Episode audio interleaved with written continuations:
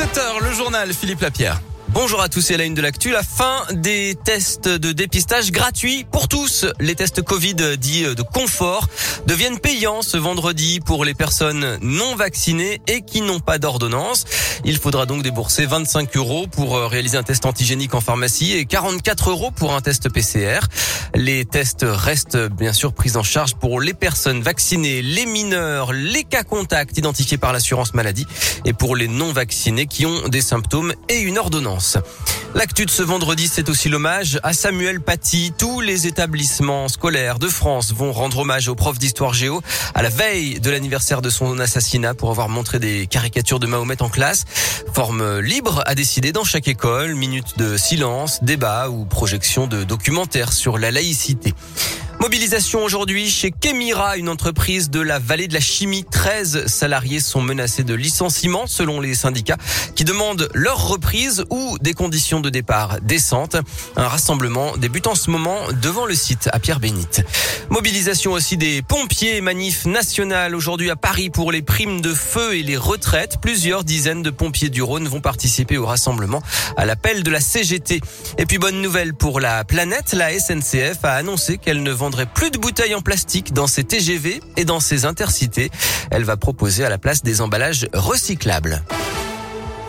Les clubs français privés de leur star ce week-end pour la dixième journée de Ligue 1. Le PSG devra jouer sans Neymar ni Messi contre Angers ce soir.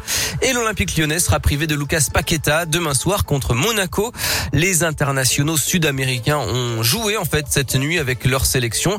Une situation qui peut paraître hallucinante puisque les clubs qui payent le salaire des joueurs ne peuvent pas les faire jouer.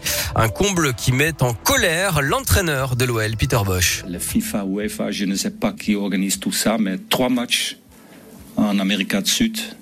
Le dernier match le jeudi nuit. Il comprend rien du foot quand il fait ça, vraiment. Et là, je parle même pas pour Lyon, mais je parle pour les joueurs. C'est impossible. C'est l'argent. C'est pas le foot, c'est pas les joueurs qui sont importants. Ce qu'on veut, c'est les meilleurs joueurs sur le terrain. Mais comme ça, il y a beaucoup de bons joueurs qui, qui se blessent, qui jouent pas pendant longtemps.